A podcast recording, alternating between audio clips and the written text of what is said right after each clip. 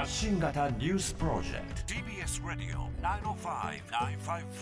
905-954荻上チキ。セッション今日のテーマはハマスが大規模攻撃。これに対しイスラエルが空爆で反撃。今現地で何が起きているのか。パレスチナ自治区ガザを実効支配するイスラム組織ハマスの攻撃に対するイスラエルの報復攻撃が続いています。双方合わせて死者が1600人を超えました。イスラエル政府は8日戦争状態に入ったことを正式宣言。ハマス側はイスラエル領内から民間人や兵士を連行。ガザで100人を超える人々を拘束しているということです。アメリカのバイデン政権は地域のさらなる緊張を抑止するため東地中海への空母派遣を決定。一方国連安全保障理事会は8日非公開で協議。アメリカや UAE によりますとハマスを非難する声が相次ぎました。長年報復の連鎖が止まらないパレスチナとイスラエル。今夜は改めてその歴史を紐解き今後どのようなシナリオがあり得るのか専門家とともに考えます。それでは今日のゲストご紹介しましょう。スタジオにお越しいただきました東京大学特任准教授の鈴木博之さんです。よろしくお願いいたします。よろしくお願いいたします、はい、よろしくお願いします、はい、えー、鈴木博之さんご専門は中東地域研究国際関係論です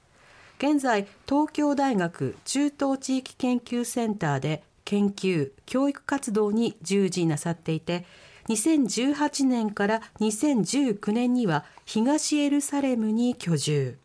主な著書に放棄インティファーダ。占領下のパレスチナ。1967から1993があります。はい、えー、中東の話題。ある中でちょっとパレスチナイスラエルの問題ってね、うん、ちょっと油断してたところがあるというかあ何が起こっているのか今分かっていなかったなっていうところからの大きな展開になっていると思うんですが、うん、えー、これ鈴木さんちょっと今回のハマスの攻撃、えー、かなりの大規模なものだと思うんですが、えー、それにイスラエル軍が報復している状況、えー、始まっています。まず今回のねちょっと経緯からお話伺いたいんですが。そうですね。あの今回の出来事というのはメディアで大きく注目されているのが、10月の7日にガザ地区からえっと、1000人規模でハマスの戦闘員がイスラエル領内に向けて攻撃を仕掛けたということです。はい、でそれによってイスラエル国内では市民そして、えっと、兵士警察官などを含めま含めまして900人近くの犠牲者死亡者が出ています、うん、そして外国人を含めまして100人近くの人々が人質としてガザ地区に、えっと拉致されたということになりました。でこの10月7日の時点でイスラエルがガザ地区への攻撃を開始するということになったわけです。それと同時にイスラエルとしては国内に流入をした武装戦闘員の摘発活動を続けているという事態です。はいえー、これまでねあのイスラエルの空爆の話っていうのは、うん、まあこれまでもずっと続いてきたものだと思うんですけど、うん、今回の例えば越境しての、えー、攻撃であるとか報復も地上部隊が出てくるとかちょっと今までとは規模がね違う規模なのかなと思うんですがこれはどう受け止めればいいんでしょうか？そうですね。あのハマス側からの行動に関しては前例のないものというふうに理解してよいのだろうと。思います、はい、それは規模と計画性においてです、うん、規模としては当初のあの報道ですと800人から1000人の戦闘員が、うん、えイスラエル側に越境したというふうに言われていたんですけれども先ほど速報で、えっと、イスラエル国内でハマス戦闘員の遺体が1500体、え確認されたということですので、うん、そう考えますと1000から2000規模の戦闘員が越境していったと、はい、これは過去に例のない過去にない。もう一つは計画性です。うん、あのいわゆるイスラエルの、え休日を狙って、はい、えー、当初から2000発のロケット弾を発射し、うん、それによってイスラエルの防衛システムをか乱した上で、えー、地上そして、えっと、モーターのモーターがついたパラグライダーであるとかあとはモーターボートなどを使って陸海空からそれぞれ戦闘員がイスラエル側に越境しています。これほどの大きな、はい。えっと、軍事作戦ハマスが展開するというのは前例がありません。はい、それをねそのイスラエル側が情報のいわゆるその事前に捉えることが、まあ、人数的にも装備的にもこれ情報網的にも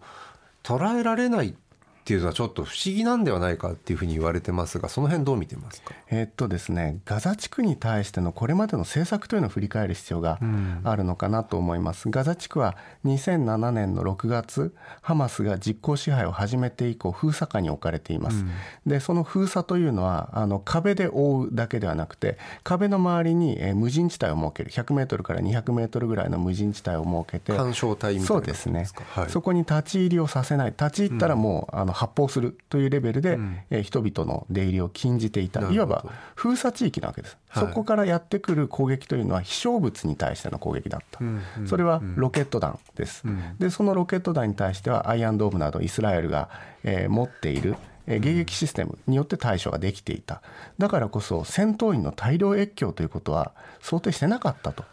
いうふうに逆思います。にそれを事前に察知して見張るとかっていう性質のものでもなかったってことですか？そうでしょうね、うん。あのまだまだ分析は必要だと思いますけれども、イスラエルとしては現在のところヨルダン川西岸地区の治安が非常に今あの緊迫をしている状態にあります。これはガザ地区とは別のパレスチナの地域なわけですけれどもそこでの、えー、と部隊の展開ということに注力をしている段階でもありましたので、ある意味でこうちょっと手薄だったところがあるのかな、まあ、理解ができるところかなとは考えてます。はい、でハマスの規模で言っても、たまあ、タイミングと規模の、ね、規模の話してきましたけど、まあ、お休みを狙ってきたっていう話と、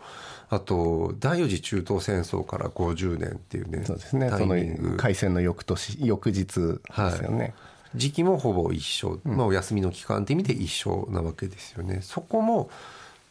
だからといって警戒するような性質のものではなかった。っていうことですか？そうですね。あのいわばこうナショナリスティックな、えっと記念日、あの、はいデモが起こりがちな、まあ警備をすべき記念日というところではなかったのではないかなと思いますし、たとえそれに警戒をしてたとしてもこの規模を想定できてたのかっていうのは改めて、はい。あの疑問符は呈されるはいところだと思います。そしてまあハマスのねそのいわゆるやっていることっていうのは民間人を殺害したりであるとか、えー外国人も含めて拉致誘拐をしたりであるとかこれ非常に国際的にもね受け入れがたい手段でのテロリズム起こっていますが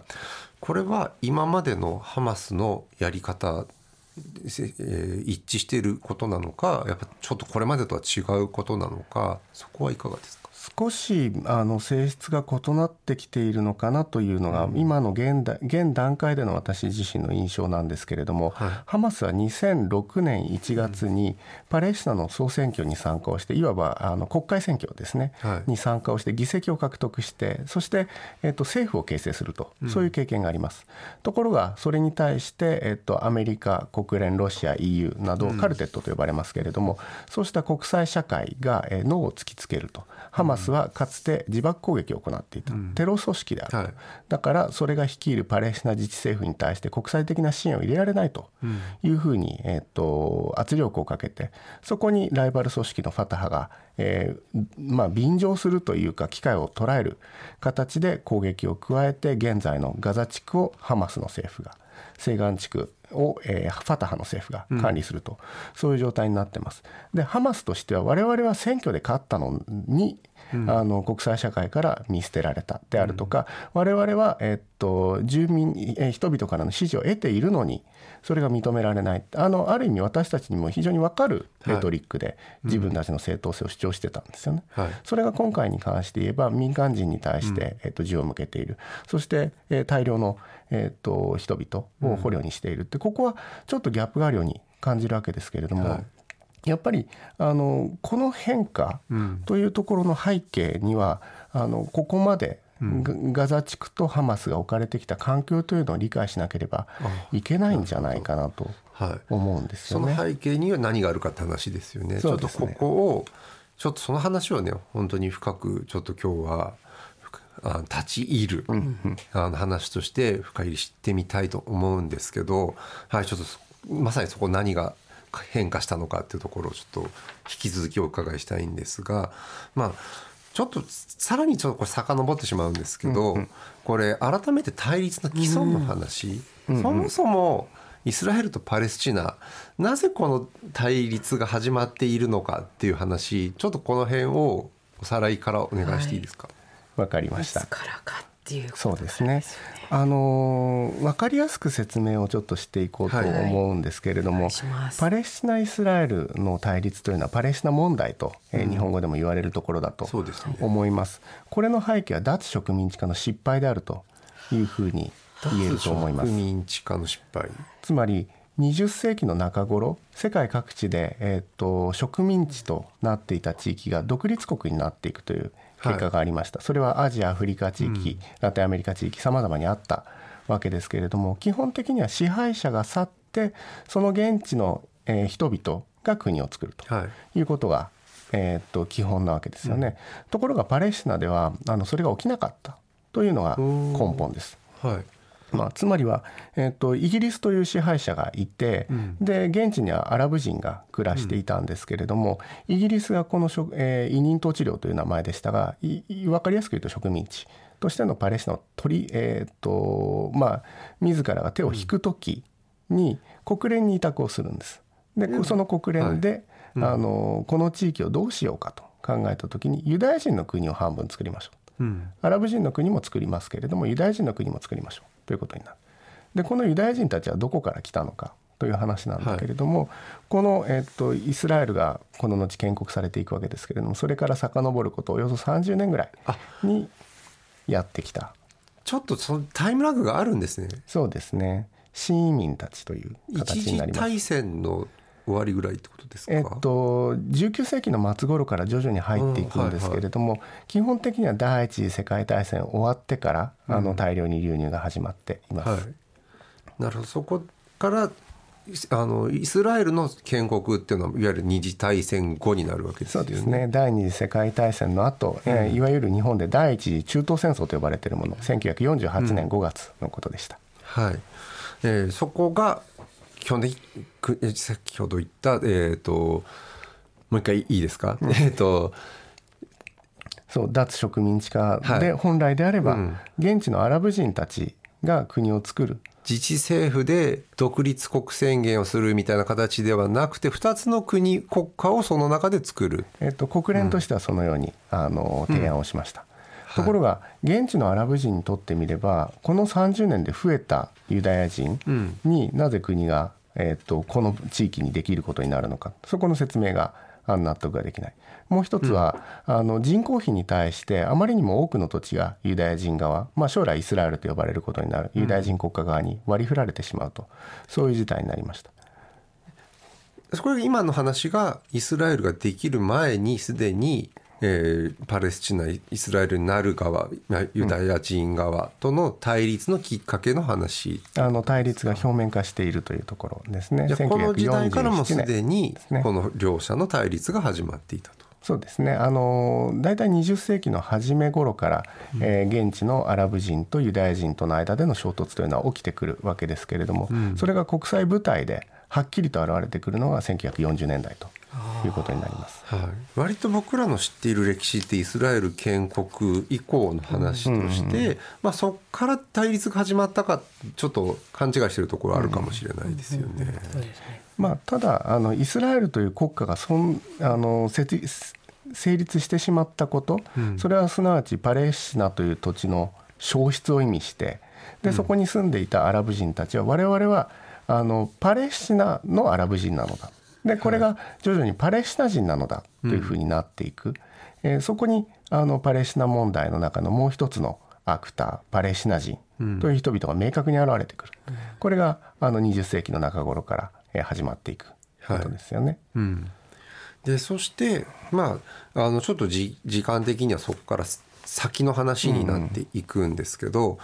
イスラエルの中で、まあ、今回のねそのガザっていう地域とか説明するために、その地理的ないやそ双方の居住地域でちょっと複雑ですよね、その辺の話をちょっと改めてそうですね。んですが。あの今おそらくお手元に地図帳がある方イスラエル・パレスチナというのを検索されると良いのかなと思うんですけれども、検索するとイスラエルという書かれた場所、はい。でパレスチナと書かれてるかもしれないけどもうちょっと細かく見るとヨルダン川西岸地区というところとガザ地区というところ、で場合によってはゴラン高原っていう4種類塗られてるのかな？4種類の地域があるのかなというふうに。イスラエルの中で。イスラエルに接したところで接したところでですね。はい。でこれらがあの現在のパレスチナ・イスラエルと呼ばれる地域なわけですけれども、このヨルダン川西岸地区ガザ地区ゴラン高原という、まあ、イスラエルを除いた地域というのは、1967年第三次中東戦争でイスラエルが新たに獲得した領土。まあ、はい。言ってみれば占領地です、でその中でもシリア領ゴラン高原に関してはこれはイスラエルが一方的に併合を宣言している地域ということになります。はい。で地図だとすごく小さくなって多分出てこない分かりにくいところなんですけれども私が留学をしてあのす過ごしていた場所ですね。ヨルダン川西岸地区のちょうど真ん中あたりに東エルサレムという地域があります。はい。でここもイスラエルとしては不可分のイスラエルの首都であると。首都の一部であるというふうに考えている、こう考えると少なくとも5個の地域がある。イスラエルという地域、イスラエル本国ですね、でそしてヨルダン川西岸地区。ガザ地区。ゴラン高原。そしてヨルダン川西岸地区の一部だったんだけど本来は。だけど切り離されてしまった東エルサレムという場所があると。はい。この5つです。で重要なことはこの5つのうちガザ地区を除いて全ての地域でユダヤ人が100%でもパレスチナ人が100%でもない混住してしまっているとはい。いう状態があります。そのステータスがどうであろうと、はい。人々が混住していると。どのレベルで混住例えば隣のお家がもうすでにその違う民族であるっていう状況ですか、えっと、イスラエル国内の特に北部地域ではそういったこともありえます、あとエルサレムではそれはありえるところです、でイスラエルはユダヤ人国家ですというふうに分かりやすく説明をするんだけれどもイスラエルの総人口の2割、まあ、具体的に言うと200万人から300万人ぐらいがアラブ人それはすなわちすなわちパレスチナ人が住んでいます。でヨルダン川西岸地区は人口が300万人ぐらいですけれどもその中には70万人近くの、えーイスラエル人のこれは入植者と一般に言われますけれども、イスラエル人が暮らしている、東エルサレム、えーま、も、えー同じように混住されしている。唯一パレスチナ人だけほぼだけになっているのはガザ地区ですね。はい、まさに今話題になっているガザ、えー空爆がイスラエルによる空爆、えー起こっていますが、ちょっとここで電話つないで、はい。い、大丈夫ですか？はい。ズームで現地からということですね。はいえー毎日新聞エルサレム支局記者の三木幸治さんです。よろしくお願いいたします、三木さん。ミキさんこんばんはよろしくお願いします。よろしくお願いします、えー今ミキさんがいらっしゃられる場所はどちらなんでしょうか？えっと、今はですね、あのーちょっと今原稿を書いていたので、エルサレムの支局にいます。会社にいます。はいえっ、とミキさんはいつからイスラエルいはい。えっいとるんです、2021年から、えーこちらにいますので、2年半ぐらいになるほります。ど、はい。えーちなみに今現状としてはミキさんがいらっしゃる場所っていうのはどのような状況に置かれているんでしょうか？えっと、今、ハマスのですね、戦闘員が入っている場所っていうのは、まあ、今、ほぼ戦闘は終了したとは言われてるんですけれども、イスラエルの南の方で、ガザの近くですね。で、エルサレムは、あの、基本的にはエルえーイスラエルが首都と主張している場所で、まあ、ガザ、そのガザの近くからは車で1時間から1時間半ぐらい離れてる場所なんですけれども、ここでも今、まだ、まだハマスがですね、ロケット弾を放っていて、まあ、時折、あの、ロケット弾が来るよっていうサイレンが鳴っているという状況ですかね。はい、それ例えばミキさんは取材中にそのサイレンが鳴った時に、まあ、近くに飛んでくる可能性ってあるような場所ってことですか？そうですね。僕は、あの、一昨日あの、南部のスデロトというですね、あの、ガザの近くの街を取材してたんですけれども、その際にはもうロケット弾がこう、バンバン飛んできててですね、で、ロケット弾を見て瞬間みんなであの、シェルターに逃げるというような感じでした。はい。はいえー、とミキさんはシェルターに逃げることって今までありました？タイミングとしてはえーと、エルサレムではないですね。本当はあの、はいサイレンが鳴ったらシェルターに行くことになってるんですけれども、うんえーと、私の家にはシェルターがないので、っていうのもあって、シェルターには行っていないんですが、はいまあ、その南南部で取材して、ロケット弾をこの目で見たりとかしたときは、もうすぐシェルターに逃げるという感じですかね。はいあ、そのイスラエル南部の取材、えーちなみにどういう状況だったんでしょうか？えーと、イスラエル南部は今回ですね、あの、ハマスの戦闘員、まあ、1500人以上が入ってきて、で、あの、小さなですね、まあ、器物と言われるんですけど、うん小さな町とか大きな町とかにも戦闘員が入ってきて、まあ、一部を占拠するという状況が起こって、さらに、まあ、大きな町でも警察庁舎が占拠されるとか、そういうことが起こったんですね。うんで、それは発生から、まあ、午前6時とか6時半ぐらいにハマスの戦闘員がガザの境界を破ってイスラエル南部に入ってくるんですけれども、あの発生から1時間とか2時間とか短時間のうちにすごいその、えー行動が実行されたとうん。いうことがありまして、えーと私がそのハマスの戦闘員が入ったという話を聞いて、えーイスラエル南部に向かったんですけれども、そのハマスの戦闘員が入ってる村っていうのは、まあ、封鎖されててですね、えーまあ、道路が封鎖されていて、その近ななかなか近くまでは行けなかったんですが、はいえーその、まあ、南部の、えーギリギリのところで取材をしていたという感じでしょうか。はい、これって7日以前そのハマスからの攻撃えー大規模な攻撃、えー、強攻撃を受ける以前と以後ではやっぱまるで違いますか？取材ができる範囲とか行ける立ちあの踏み込める場所立ち入れ入入れる場所とかって。そうですね、あのイスラエル南部は今でもですね、あのイスラエル軍がハマスの戦闘員をほぼ排除したというふうに言っているんですけれども、うん。えーただイスラエルのハマスの戦闘員がまだどこかに潜んでいるかもしれないということで、いまあ、ほとまあ、封鎖状態というかですね、はい。あのそういう街にはなかなか入れない状態というのがあって、今、住民もですね、どこにハマスの戦闘員がわからない、いるかわからないということで、えーすごい怖がっていて、まあ、家に閉じこもっているような状態ですね。はいはい。ちなみにその、ね、これまでにない死傷者出てますけどイスラエルの世論であるとか、えー政治の動きなんかに変化はありますか？えっ、と、今、あの900人以上がですね、イスラエルで市民があ亡くなっているという話になってまして、まあ、はい市民を含めて、まあ、イスラエル兵も市民もいるんですけど、まあ、かなり多数の一般の方が亡くなっていると。で、まあ、イスラエルって人口が約900万人ぐらいですので、えーイスラエルで900人亡くなったっていうのは、まあ、人口比で計算すると、日本では9000人ぐらい亡くなってるのと同じような意味合いがあるんですね。うんで、その上、あの130人以上の人が、まあ、拉致をされていると。ハマスに拉致をされてガザに連れて行かれている。うんそれでその人質の方が、まあ、ガザでハマスに拘束されているという動画が、あの、SNS で拡散しているんですね。はい。で、もうイスラエルの市民はもう怒り沸騰というかですね、もう感情的になって怒りが抑えられないというぐらいの感じになっていまして、えーまあ、世論としてはもう徹底的にハマスを叩くしかないという声が非常に強いです。はい。えーその中で空爆はすでにねずっと続いているとは思うんですがそれ以上の例えば地上戦地上部隊の派遣という話が今回よく出てきていますがその可能性なんかはどうでしょえーとまあ、私が取材しているところ、まあ、地上侵攻の可能性は非常に高いと思います。えーはい。なぜなら空爆をしているだけではですね、ねハマスの、まあ、イスラエルは今、ハマスの軍事能力を徹底的に壊滅させるんだというふうに言ってますけれども、えー空爆だけではですね、それはとてもできないうん。ということになるので、地上侵攻して、えー例えばそのハマスの指導閣にある人々であったりとかっていうのを直接叩かないと、えー結局要するにまた今回収まっても、また同じようなことが起こるんではないかっていうような不安があるわけですよね、イスラエルとしては。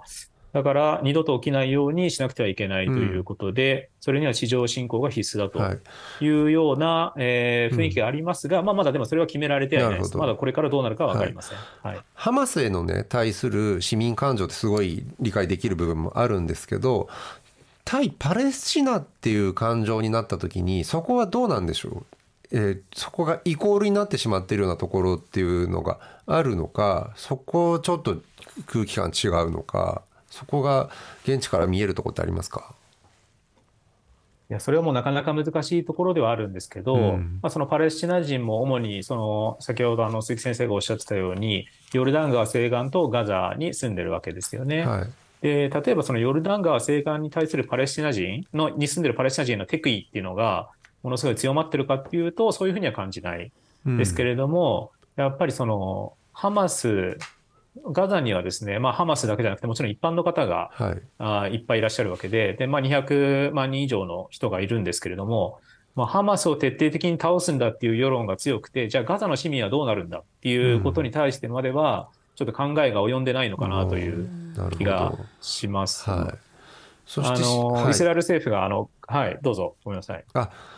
はいえー、と市民の中でも人質取られていたりする。その中で非常に複雑な思いなんかもあるんでしょうね、っていういかがでしょ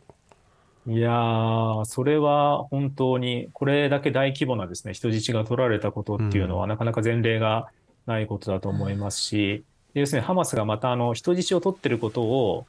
あのアピールするというか、うはい。えーそのガザで人質を周りでこう取ったことを祝福してるみたいな動画をですね、うん。拡散していて、それがさらに怒りに火をつけるとうん。いうのと、で、あの、子供、あの、子供から、子供、女性、高齢者というですね、えーまあ、すべての老若男女を含めて、あの、人質に今回取っているということがありまして、例えば、あの、高齢者の方は、えー持病があると。で持病があって、薬を飲まないと、あの、どうなるかわからないけど、拉致された時に薬を持っていかなかった。うん。で、そうしたらその方は、あの、どうなるかわからないと。いうことになってしまったりするので、えーで、ガザって基本的には、あの、経済状況も非常に悪いし、まあ、人質になった方々がどういう扱いを受けてるのかわからないので、そういう意味でも非常に、あの、不安は強いし、えー市民感情っていうのは、えー非常に、えー悪化してると思いますね。はい、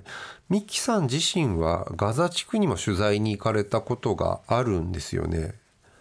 はい、あります。はい、どういう場所だというふうににこ考えればいいでしょうか？ガザ地区、そうですね。あの、まあ、イスラエルとは、まあ、別世界うんというふうに考えればいいと思います。はい非常に貧しうんい地域ですし、あの、まあ、イスラエルに封鎖されてより経済的に厳しくなっていて、えー失業率も、まあ、45%以上ということで、で、半分以上の人、半分ぐらいの人が、まあ、職を持って、職すら持っていない。うんで、食料支援を国連などに受けて暮らしているという状態ですので、えー物価も全然違いますし、あの、まあ、まあ、こういう言い方ありますけど、違う惑星みたいな感じはあると思います。なるほど。そのミキさんはパレスチナイスラエル双方の取材をされてるわけですけどこれ今後ねどうなっていくかそのおそらくふ報復の規模っていうのが、まあ、かつてこれまでよりも大きなものになっていくとなった場合に、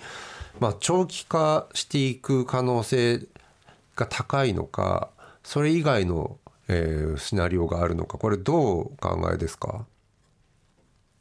えっと、報復はあーもっとすると思いますし、長期化する可能性ももちろんあると思いますが、えーで今、国際社会もですね、今回ハマスの行為が非常にひどいので、まあ、イスラエルを支持しているという国が多いというのがあります。ただ、あの、本格的に報復をするとですね、ガザの民間人の方がやっぱ亡くなる数がすごい増えてくる。ですよね。まあ、ハマスだけじゃなくて、当然民間人の方も被害に遭うので、その民間人の死者が増えると、当然、あの、国際社会も黙っていられないわけで、えー停戦しろっていう圧力が出てくると思うんですよね。だから、その辺を、あーイスラエルがどうバランスを取るかということだと思います。はい、これは国民感情であるとか今の政権の方向性であるとか国際関係とかいろんな部分からこれ変化していく可能性そうですね。そうだと思います。はい、えー最後にちょっとこれ日本としてねこれ現地にいいらっしゃる三木さんの立場からして何か、えー日本人で取材していて何かこれはできることみたいなことって見えてくるものありますか？えっ、と、まあ、今回あのハマスがですね、こういったような事態を起こして、えーイスラエルとハマスの戦闘みたいになってしまってるんですけれども、今回の戦闘でおそらく一番被害を受けるのは民間人の方々なんですよね。で、例えばそのガザの市民の方というのは全然ハマスと関係ないのに、ものすごいあの、イスラエルからの空爆なり地上侵攻を受ける可能性があると。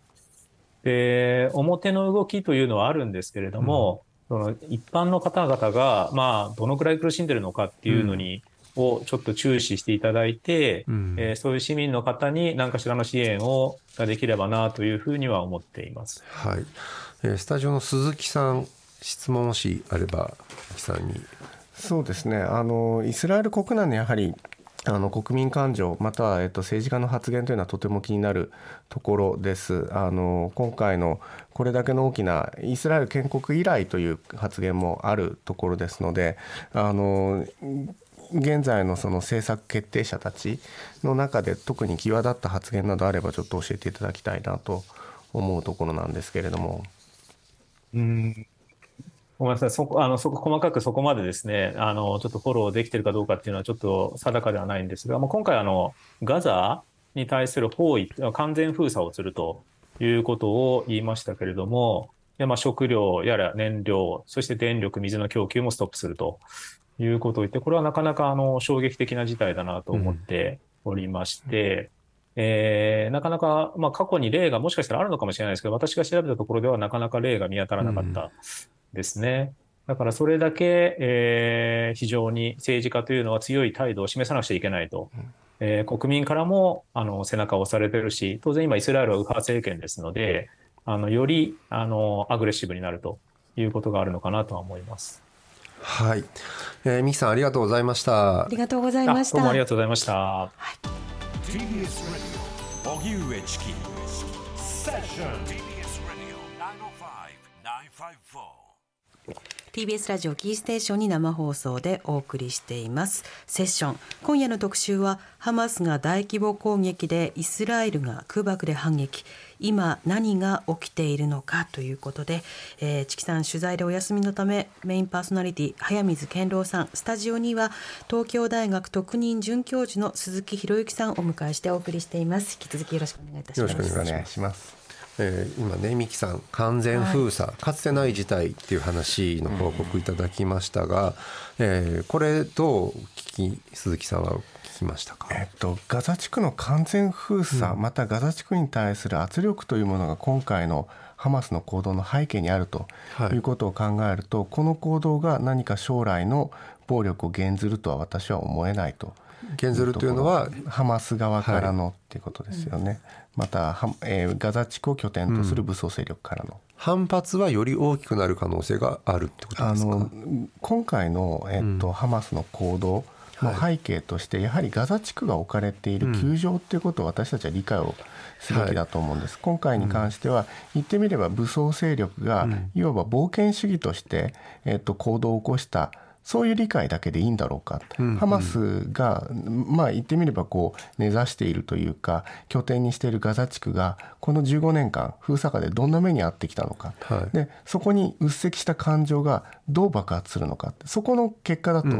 私は思うんですよね。先ほど三木さんがあの言ってくださいましたけれどもガザ地区というのは経済的に非常にあの貧しいというふうにもう言い切ってしまっていい地区です。あの国連が2012年にレポートを出してまして、それに言わせると2020年ガザ地区は人が住めない言われてるんです。はい。それは何かといえば安全な水が確保できない。電力がない、えー、と食料の安全が確保できない。もう人間が住める環境ではない、なくなるよ。だから封鎖を解除しなければいけない。っていうことを言った、でもそれから今3年経った。3年？4年経ったわけですよね、あのもう人が住んでいることということがあのもう限界値に達しているようなそんな地域だと思います、先ほど言ってた通り失業率は47%、えーですし若者に限って言えば64%というふうに言われてます。あと人口の65%は貧困ライン以下で暮らしている。難民に限れば80%が貧困ライン以下です。で住民の80%が何らかの人道支援に頼ら頼らざるを得ない。そういう極限状態に置かれている地域がガザなんですよね、はい。そこからあのああいった行動が出てくる、それはあの行為として受け入れられないかもしれないけれども、ん。結果としては理解ができる部分も実はある。はい。というふうに言えると思います。はい、相当弱体化した上で、もう他にできることがなくなっているからこその行動という部えっ分ですか、と弱体化に関しては若干疑問ではあります、つまり、ガザ地区の中にさえ収まっていればハマスがどうなどういう状態であるとイスラエルとしては関心がないわけです。自分たちのところにロケットを撃ってくるであるとかそういったものは別です、はい。だけれどもガザ地区を言ってみれば統治し、まあ、あの抑え込んでいるハマスとさえ話をすればまたハマスとさえ決着をつければ、ガザ地区問題解決する。この状態であればイスラエルとしてはハマスを弱体化させようとかそういったことを今まであの明確にやってきたかというと疑問であるというふうに言えますよね。はい、これ先ほどからちょっと話をね伺って途中になってた部分があるので、ちょっと話を戻したいんですがファタハ、いわゆるパレスチナ暫定自治政府。でかつて、まあ、ハマスもその政府その、ハマスイコールねそのテロリズムみたいな見方ではない部分っていうのを話をさっき伺いましたけど、その今ファタハといわいわゆるパレスチナを構成しているものとしてのそのハマスとパレスチナ自治政府の関係みたいなものをちょっともう一度おさらいするとこから始めたいと思うんですが。そうですね。ハマスとファタハ。またファタハ。を中心としたパレスチナ自治政府ですね、あのライバル関係っていうふうに言っていいのかなと思います、はい。往年のライバル関係です。往年のライバル。言ってみれば、ハマスが出来上がった頃からパレスチナ人の中でどっちが人気があるんだ、どちらがパレスチナ人の正当の代表なんだっていうことを争ってきた、はい。それは当初の頃は、あのいわゆる腕力で暴力、どちらがどれだけの力を発揮できるかということで、えーやっていた2000年代のインティファーダ期あのアラクサインティファーダ期というのがあります、でも一方で2000年代半ばになってくると選挙で争い合う、はい。どっちが議席取れるのか、でハマスが、まあ、戦略上、えっと非常にこうちょっと,、えっと頭がいいというか、えー戦略が勝りましてハマスが勝つわけですよね。はい、これちなみにどういう戦略で人気を取ったんですか、えーっとですね、細かい話になるんですが、はい。えーパレスチナの選挙当時ですね、えー大選挙区制と比例代表制の連あの半々だったんです。はい。で大選挙区で例えば、えっと、その選挙区から3人立候、えー議員が出ますよという時に何人議員を立てるかと。候補者を立てるかと、はい。ハマス、えー3人、ん。または2人そういった形で立てる、確実に過半数を取れる人数に抑える。あファタ減らすってことですか？はい。でファタハ、ん。あの候補の統一ができなくてなんか10人とか立てちゃうわけです、はいはい。票がばらけてしまって、80年代のし社会党みたいなことをハマスがやまったああのそう言ってしまっていいのかちょっとわからないところですけれども、とにかく確実に抑えられる人数を出していく確実に抑えられる人数を比例区で出した。で、はい。それがうまくいっあごめんなさい、えっと大選挙区で出した、比例区では拮抗したのに大選挙区でハマスが圧勝するんです、うんでハマスが、えっと政権与党になると。じゃあ圧倒的な人気をそこで勝ち得たとかではなくて選挙戦略みたいなことですね。だからこそファタハにとってもなんだと。タクティクスじゃないか、はい。だったら我々にもまだあのし支配えーっと人気あの支持基盤あるよねと。はい。でそこに、えーある意味でこう乗っかる形で、えーハマスに対して、えー追い出しを図る。ところが追い出しは西岸地区で成功するんだけどガザ地区では逆に追い出される結果になった。はいそれが2007年6月です。今の関係性は大きく変化してるんですか、えっと、そこからほとんど動いてません。あの、言ってみれば反乱分子として、えっと、ハマスの政府を、えーハマファタハの側の政府は見ているし、はい。ハマスの政府から見ればファタハによる政府は選挙結果を覆したいわばクーデターによって出来上がったん。だ、正当性がないんだ、だからこそこの2つのせ、えーグループの和解というのは選挙をやるしかないんです。それが延期され続けてる。だから関係性は変わってない。はい、でそれが例えば今回の、えー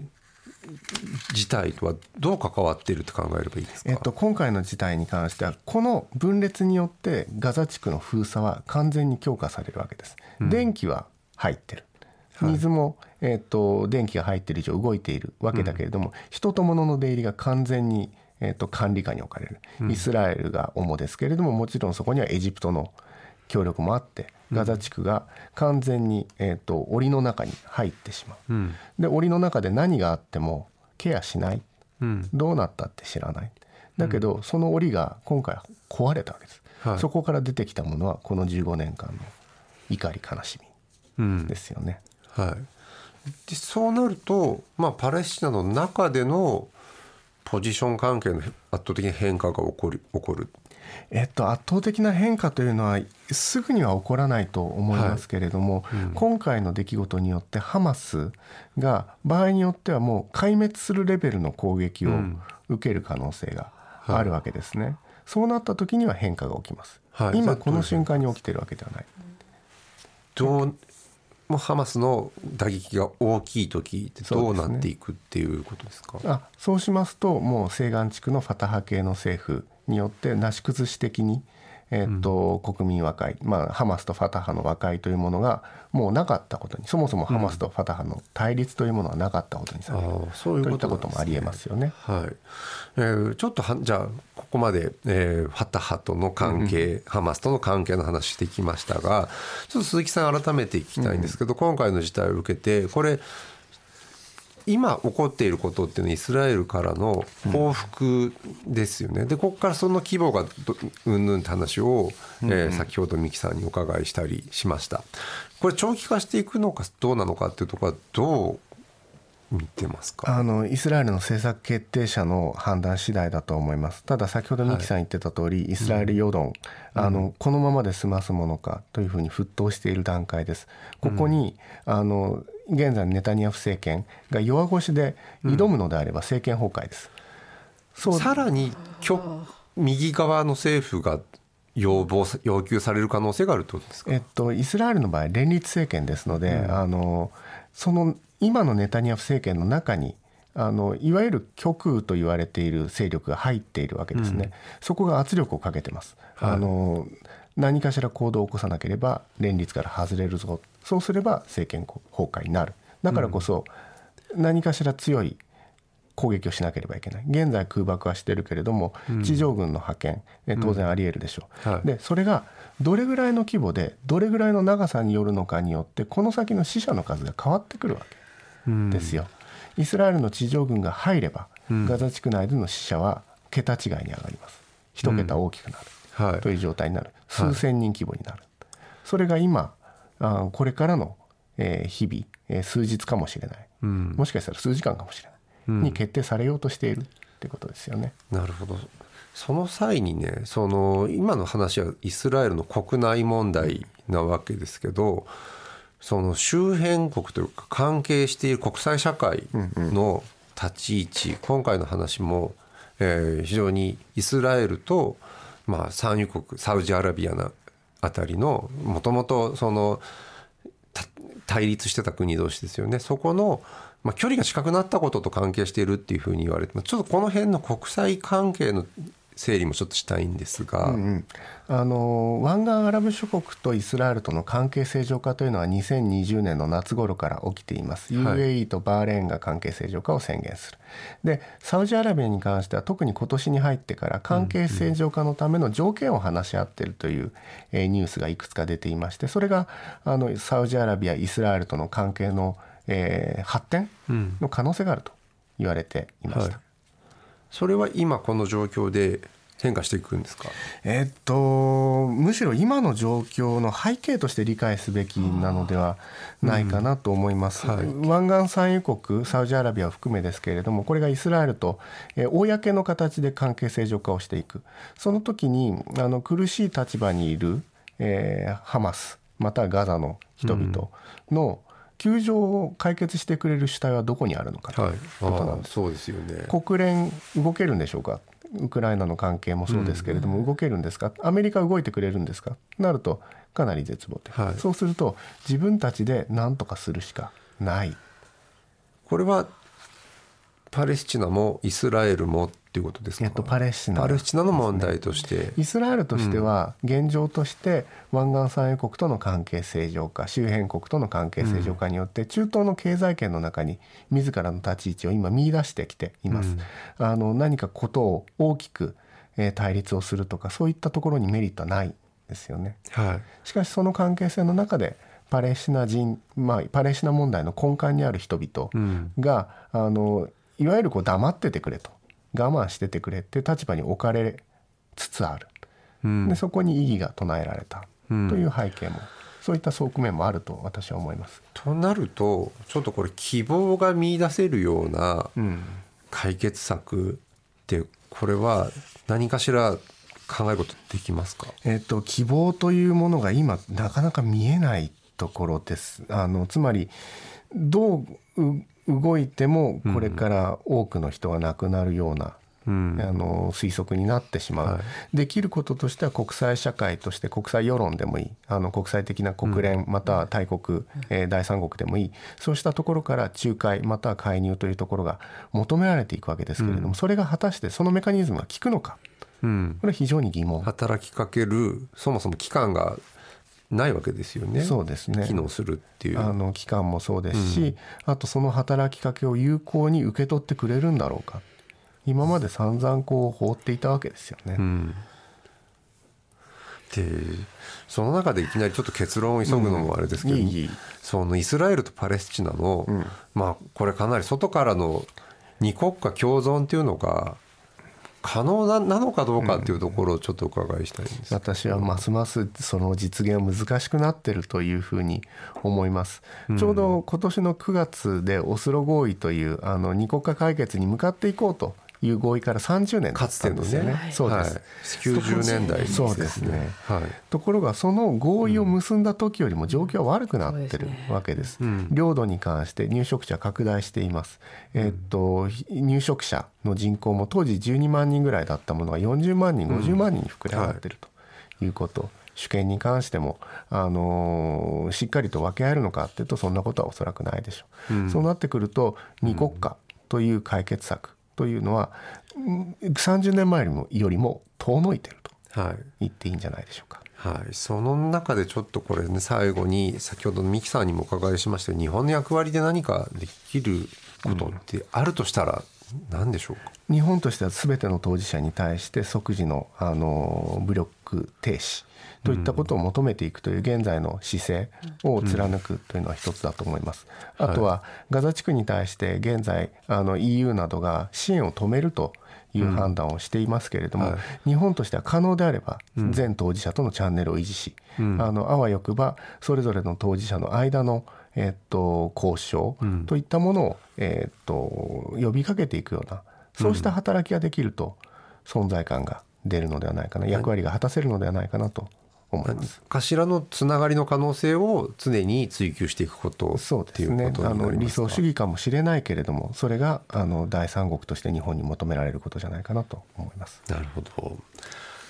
今日は東京大学特任准教授の鈴木博之さんをお迎えしてお送りしました。鈴木さんありがとうございました。ました。またよろしくお願いいたします。放送後はポッドキャスト配信もしています。途中からお聞きになった方改めて聞き直したいという方、えー対応しておりますのでぜひ聞いてみてください。TBS Radio 荻上チキセッション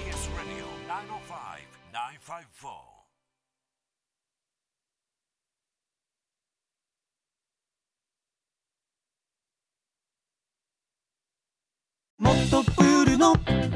スポットライト。誰一人取り残さない社会をキーワードに。ゲストをお招きしながら勉強するやつ。みんなで考えてゆこう。スポットライト。毎週日曜夜11時配信スタート。